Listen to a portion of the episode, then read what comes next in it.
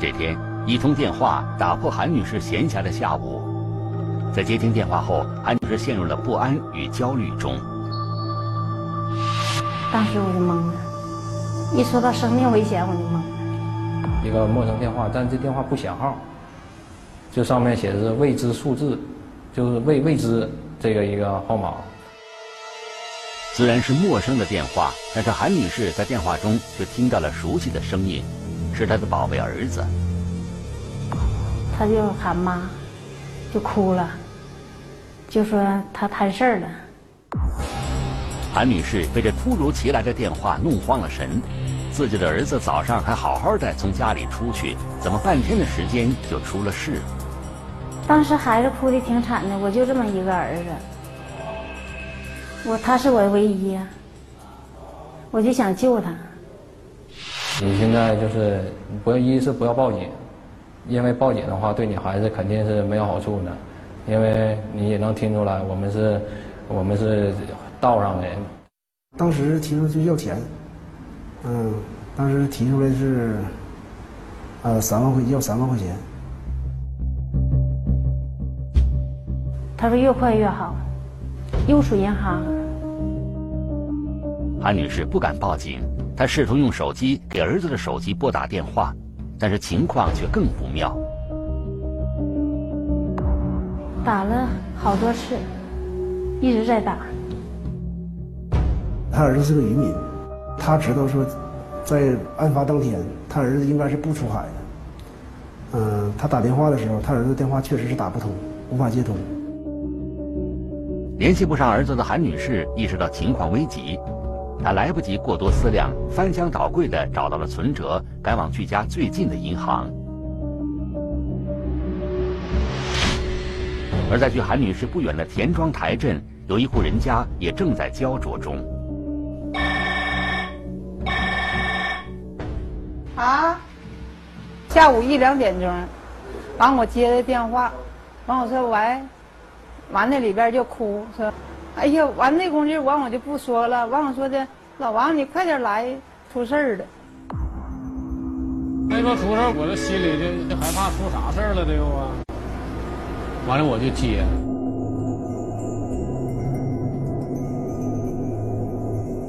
他第一时间就听出对方是他自己孩子声音了，非常确定。年过半百的夫妻俩面对在电话中泣不成声的孩子，惊恐万状。二十分钟之内必须把钱给我汇来，我就懵了，吓懵了就。我们家老王这家吓的不是吗？跟他俩唠这一会儿，拿这两万块钱赶紧给去汇去了。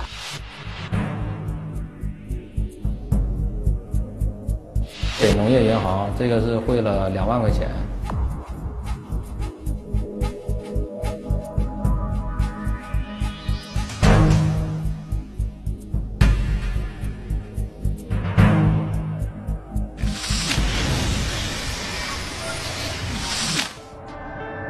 从来没有办过汇款业务的韩女士和王大爷，在工作人员的帮助下，分别将三万元、两万元汇入了对方指定的账户。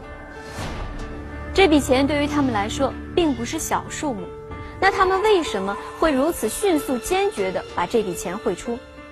韩女士无意间录下的她和对方的一段通话。我儿子现在咋样啊？他现在没咋样啊，我说了。今天如果你讲诚信啊，你你给我把这个一万块钱打过来，我说了，我肯定能保证他的安全。如果说哦，你你没有给我去办这个事情，或者给我耍花样的话，那咱们后果自负。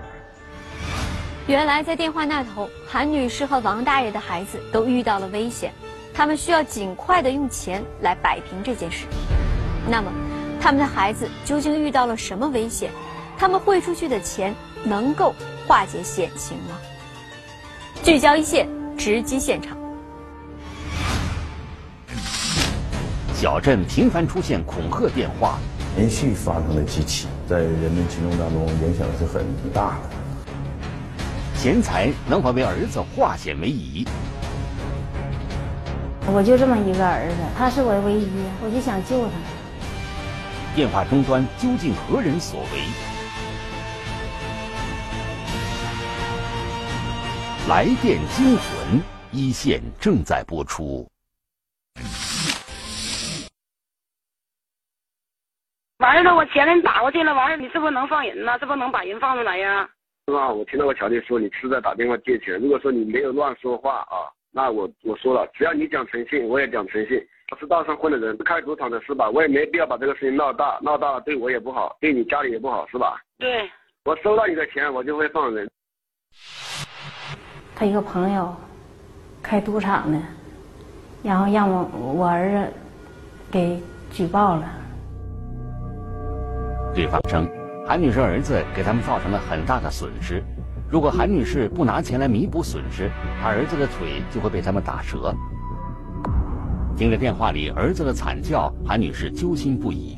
她以最快的速度赶到银行汇款，又返回家中。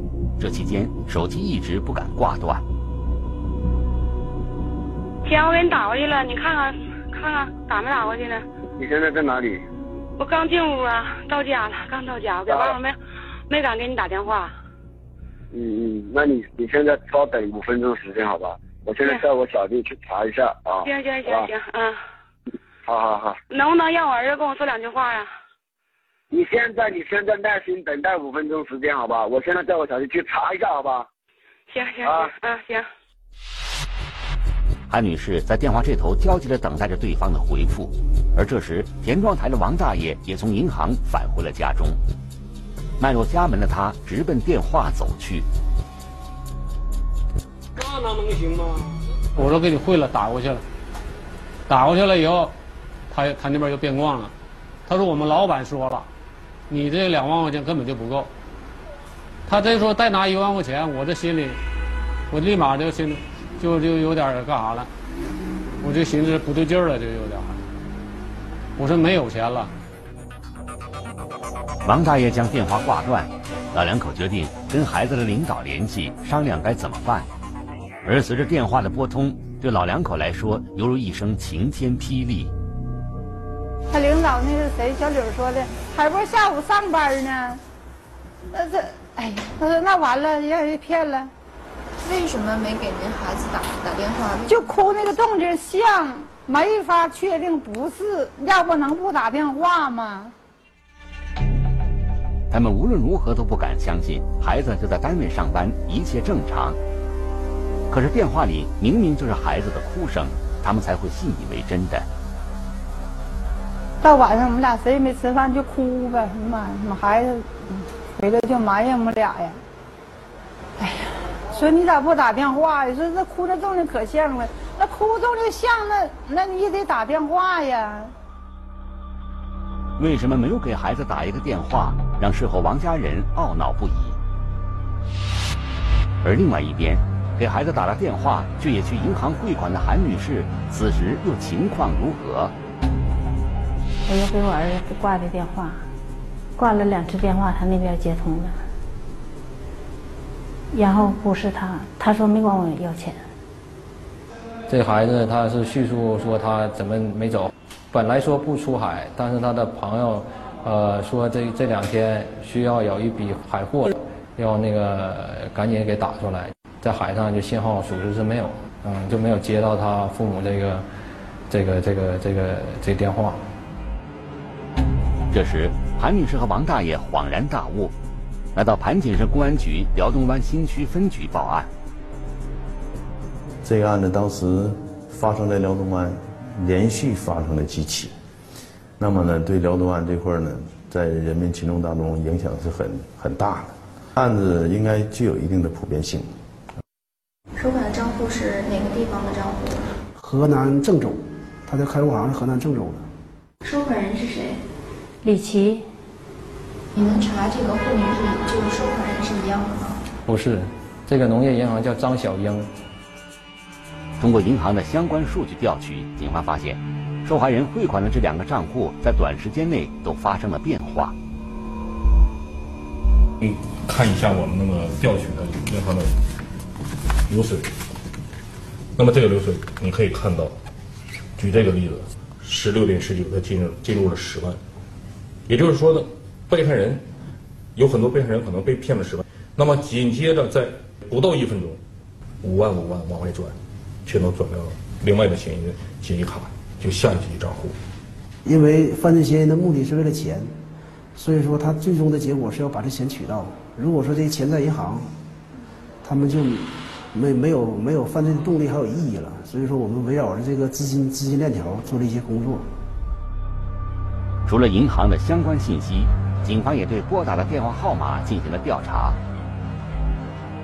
所以电话的虽然是不同，但是它后段都是湖南衡阳的。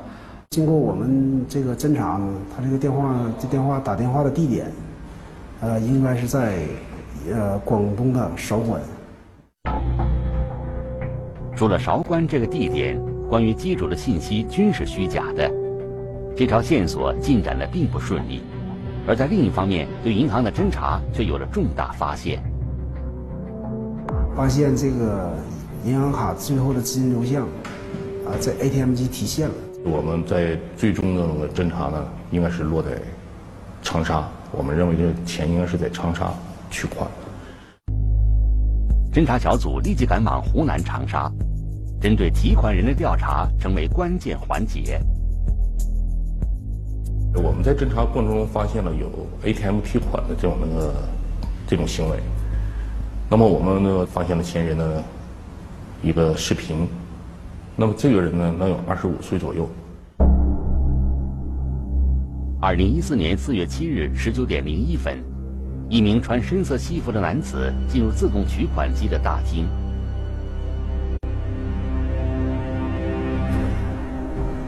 该男子将银行卡插入卡槽。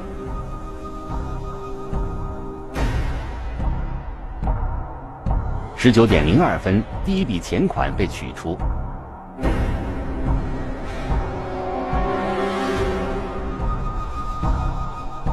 男子连取三次，之后他向旁边打探了一下，然而取款并没有结束。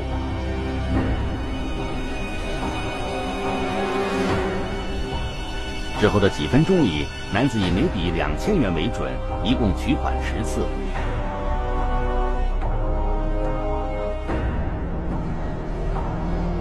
十九点零七分，男子退出银行卡，转身离开。这笔他轻轻松松一次性取出的钱，是韩女士和王大爷两家的全部积蓄。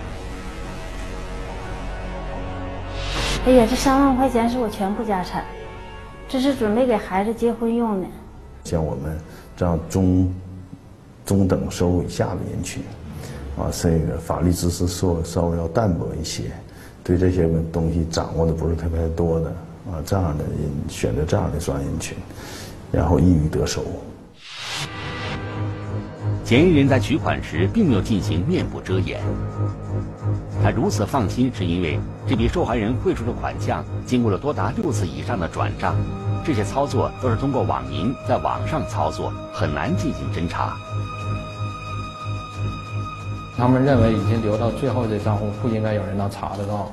我们对周边的呃视频监控进行了排查，发现他是步行来的。嗯，没有发现他有任何交通工具。他提款距离我们调取的时间太长了，这样导致我们就是其他的视频跟不上，我们没法去继续侦查。这个人呢，就是他的真实身份，他的相关的所有的信息，我们都没法获取。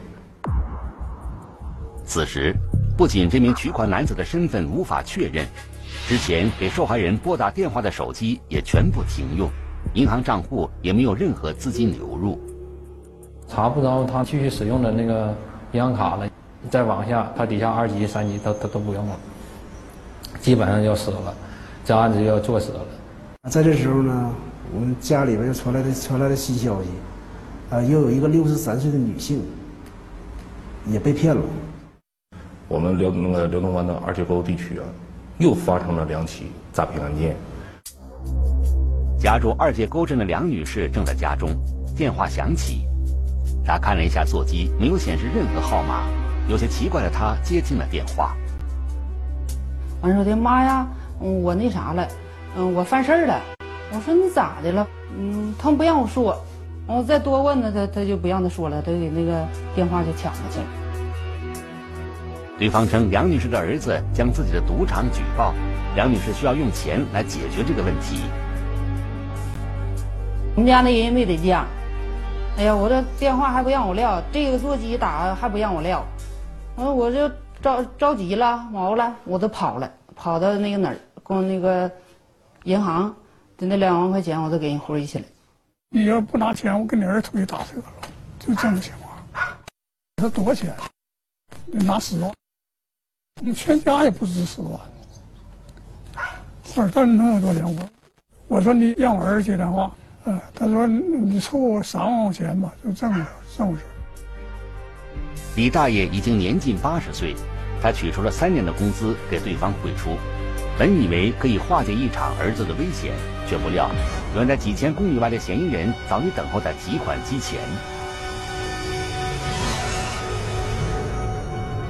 都是基本上要求什么？就是要求他到他家附近最近的银行，然后电话不要放着，嫌疑人呢告诉他一张银行卡号，他然后就是往这个卡里打钱，调取了他。呃，打入的银行账户，啊，发现这个这个银行账户呢，这个被害人也叫李琦，啊，银行卡号跟我们之前掌握的这个李琦的账号是一样的，我们确认这是一伙一伙人所为。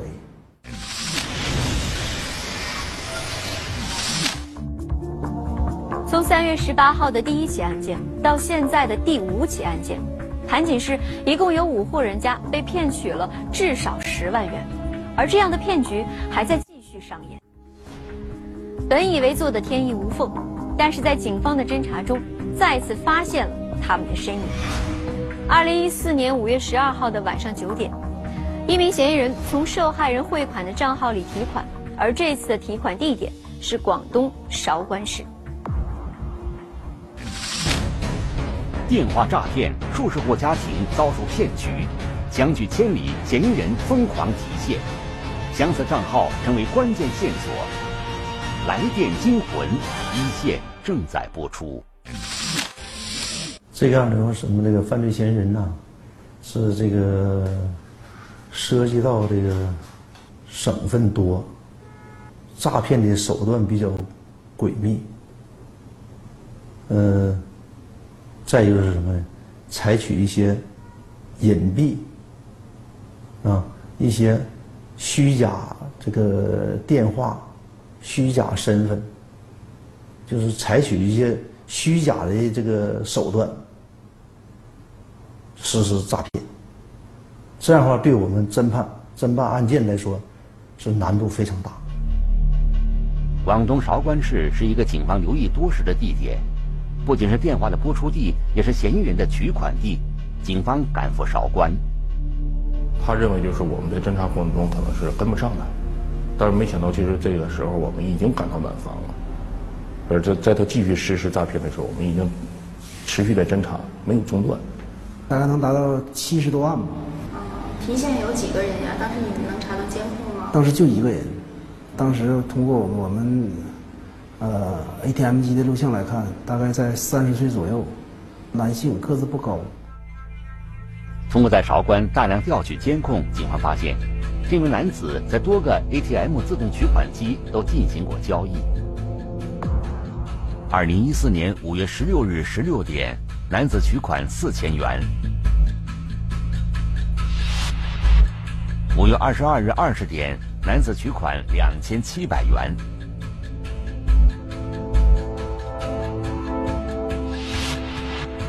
五月三十日十四点。男子取款四千元。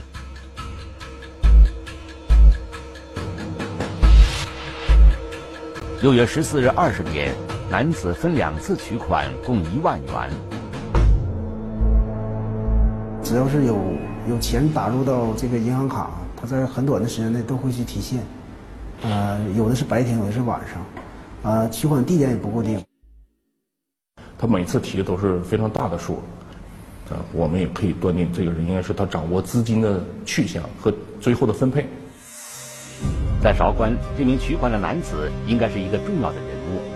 在警方调查的同时，他的取款还在进行。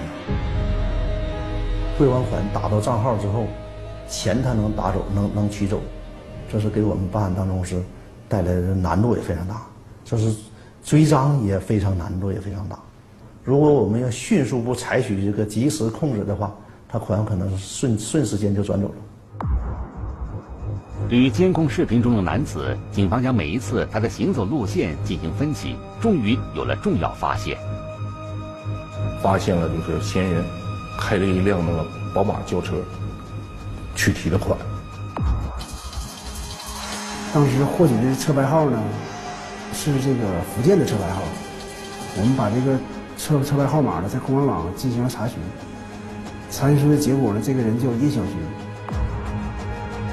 通过户籍照片和监控的比对，确定了在韶关经常通过 ATM 机取款的人就是宝马车的车主叶小军。叶小军呢，他经常出入的一个小区，这个小区的那个一个高层里面，在那里呢，他呃经常出入那个这间房间。我们也是通过趴着门听，里面没有声音，非常安静，就确定这个地方不应该是那个拨打电话的窝点。二十二号晚上，就是在夜间十一十点多的时候，他就出外出了，开着车到了韶关沃尔玛楼下，然后接了一个人，他们一起吃饭，我们一直蹲守着，跟到最后，他又把这个。呃，把女孩送回家之后，又把这个男的送到就沃尔玛那个楼下。我们之后又跟踪这个他所送的人，然后确定沃尔玛楼上七楼的一个房间，听到里面开始有人打电话，有动静。我们认为呢，这个地点应该是这个拨打电话的窝点，里边经常有一些哭闹的声音、打斗的声音。我们认为就是应该是犯罪嫌疑人呢，对这个被害人实施诈骗，采取一些手段。由于不确定这是否是唯一拨打电话的地点，警方不能轻举妄动。就在这时，叶小军的行为突然有些反常。一天，他独自驾车连夜离开了韶关。六月二十四号，我们通过跟踪那个叶小军，发现叶小军呢。来到了湖南郴州，在郴州的一个最高级的五星级酒店入住，然后入住以后，就有一个人开着车过来找他。一辆郴州市当地牌照的车来到叶小军的住处，车中一名男子和叶小军会合，一起参加了一场婚礼。接触的一个人开了一辆白色的奥迪 Q，发现这个这个车主叫刘启开。经查，刘启开，一九八二年生人，其名下的房产车辆达数百万，但是刘启开并不具备与他相对应的收入能力。除了刘启开，警方在对郴州举办婚礼的这个人的调查中也发现了问题。这个人叫叶卫奋，没有任何生活来源。那么他的一是穿着所使用的东西，你像包啊。还有开的车，都是非常豪华的，这跟那个他的跟他的身份呢是严重不符的。不出所料，警方在银行的监控中发现了叶威奋的身影。叶威奋在郴州有过多次取款的记录，这些钱很有可能是其他省市诈骗所得钱款。监控最早能够查到的是三月二十二日，叶威奋几乎隔一天就会提现。每次至少五千元，多时则高达几万元。目前看三幺八专案是个电信诈骗案件，是一个全国性的、团伙性的。像我们这起案件侦办的这个人员居多，是吧？这个诈骗、诈骗金额也居高，那少有。随着调查的深入，这个团伙的其他成员也逐渐出现。通过对刘启开的调查，虽然他没有过取款的情况，但是他时常往返郴州和长沙之间，形迹可疑。他接触这个男子呢，也跟他年龄相仿，发现，他俩做了一个交易。当时是刘启开从这个人手里拿了一些那个银行卡、银行 U 盾。U 盾呢，它主要是用于那个银行账号那个这种密码的保护。还有的就是那个转账、网银转账。通过我们外部那个外围侦查呢，这个人叫王建军。王建军有银行工作的经历，他密切接触了一名男子被确定为最早发现银行提现的男子，名叫林巧。另外，王建军经常来往于长沙和深圳，和另外一个年轻人接触密切。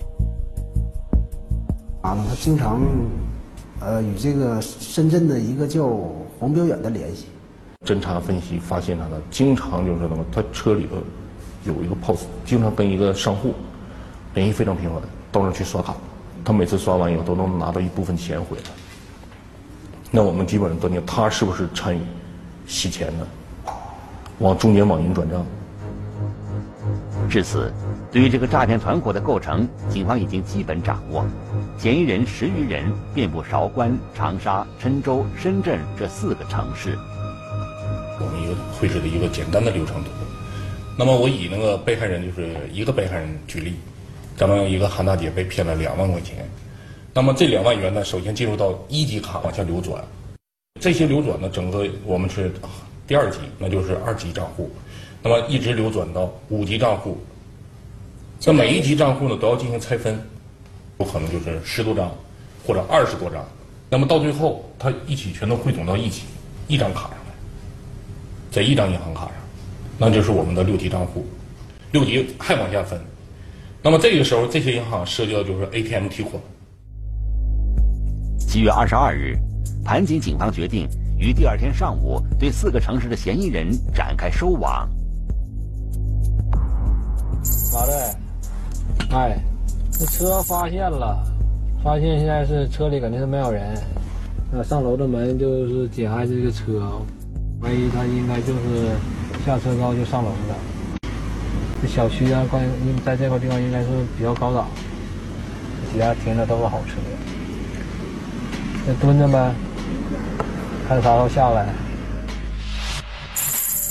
知道了，二楼，二楼那边那个挡窗帘那家，他平时应该是家里有人。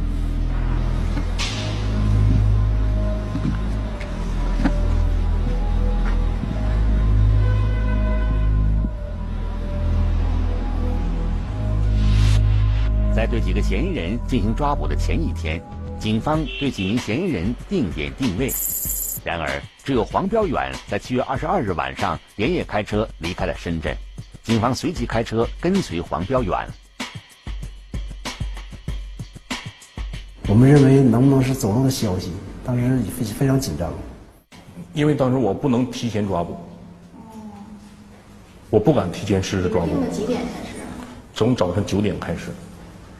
就即使他走了，我也不能抓，我的人只能是跟着他。七月二十三日，警方对嫌疑人实施抓捕。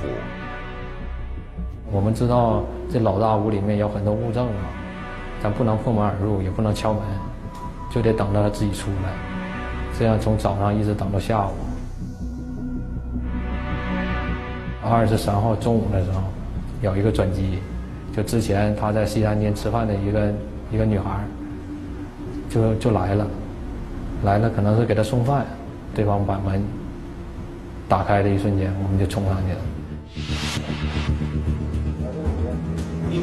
在叶小军的住处查获三十部还未使用的手机、手机卡以及一部分银行卡。在几百公里外的郴州，对刘启开、叶威奋的抓捕也在进行。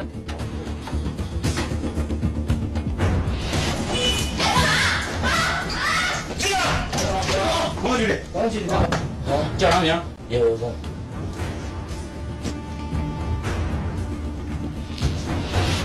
在长沙抓捕王建军、林巧，查获大量银行卡、优盾。而一直跟着黄彪远开了一夜车的侦查员，到了广东茂名，在一家洗车行将黄彪远抓获。至此，主要嫌疑人全部落网。扣押这个涉案的车辆达到九台，还有一些房产、别墅达到几千万元。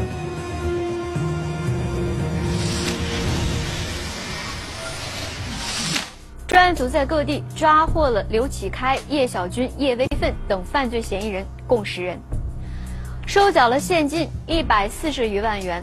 查获了银行卡、身份证三百余张，还收缴了 POS 机、拉卡拉、手机、电脑以及无线网卡等作案工具，并且查封了四处房产。这样一个庞大的团伙是如何发展起来的？他们又是用什么样的手段去骗取巨额钱款的呢？跨省追捕，庞大的诈骗团伙落入法网。究竟何种手段让百姓频频中招？来电惊魂，一线正在播出。六年年底吧，大概十一月份多，冒充那个被害人的呃小孩家人，然后完了说呃在他这边犯了事，然后要他呃寄钱。两个人一组，也有一个人一组的，从十点，十点到下午四点半。一直在打电话。对。叶小军说，二零一二年他认识刘启开，那时候刘启开已和叶微奋在做这个行当了。叶小军加入后，由他负责拨打电话的事。他先是自己打，一个人扮演两个角色。到韶关以后，你又发展人了吗？呃。又新找了两个。二零一三年，为了更隐蔽，叶小军来到了韶关。与此同时，刘启开找到了王建军，利用王建军对银行业务的熟悉，刘启开做得更加顺风顺水。王建军他提供就是被受害者打钱进去的卡，然后完了钱打进去之后，由王建军他去转。从刘启开吗？就是说要我把他，他是说要我把他洗钱，对，说白了就是这个意思，他就把我洗钱。王建军主要负责银行卡，为了安全，过一段时间，所有使用的电话和银行卡都会更换。关于转账，王建军找到了林巧和黄彪远。你中间会转几次？嗯，两次。他开始就没告诉我什么钱，然后呢？他只告诉我帮他去打点现金给他就行了。那时候，然而黄标元很快知道了王建军实际上在让他洗钱，却没有拒绝。他冒险这么做是因为收益可观。那你为什么还做呢？嗯，就是利润点高。你跟他干这个这么长时间，赚了多少钱？几十万吧，七十多八十吧。首先。刘启开，他是非常主要的，他是这个团伙的头目。那么叶小军，他主要负责那个拨打电话，实施那个诈骗。王建军，他来组织整个的这个流转，银行卡那个赃款的流转，在网上银行那个他来指挥黄表远跟林巧是吧？对，由他来指挥那个黄表远和林巧。一月份呢，在郴州呢，配合刘启开。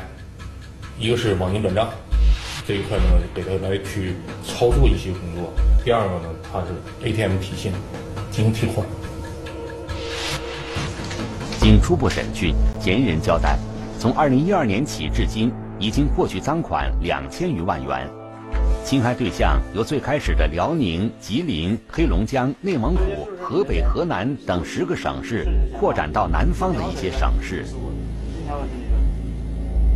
提醒广大市民呢，就是在如果要接到这个陌生人电话的时候，是吧？一定要沉着冷静去对待，特别是对方要提到钱的问题的时候，一定要三思。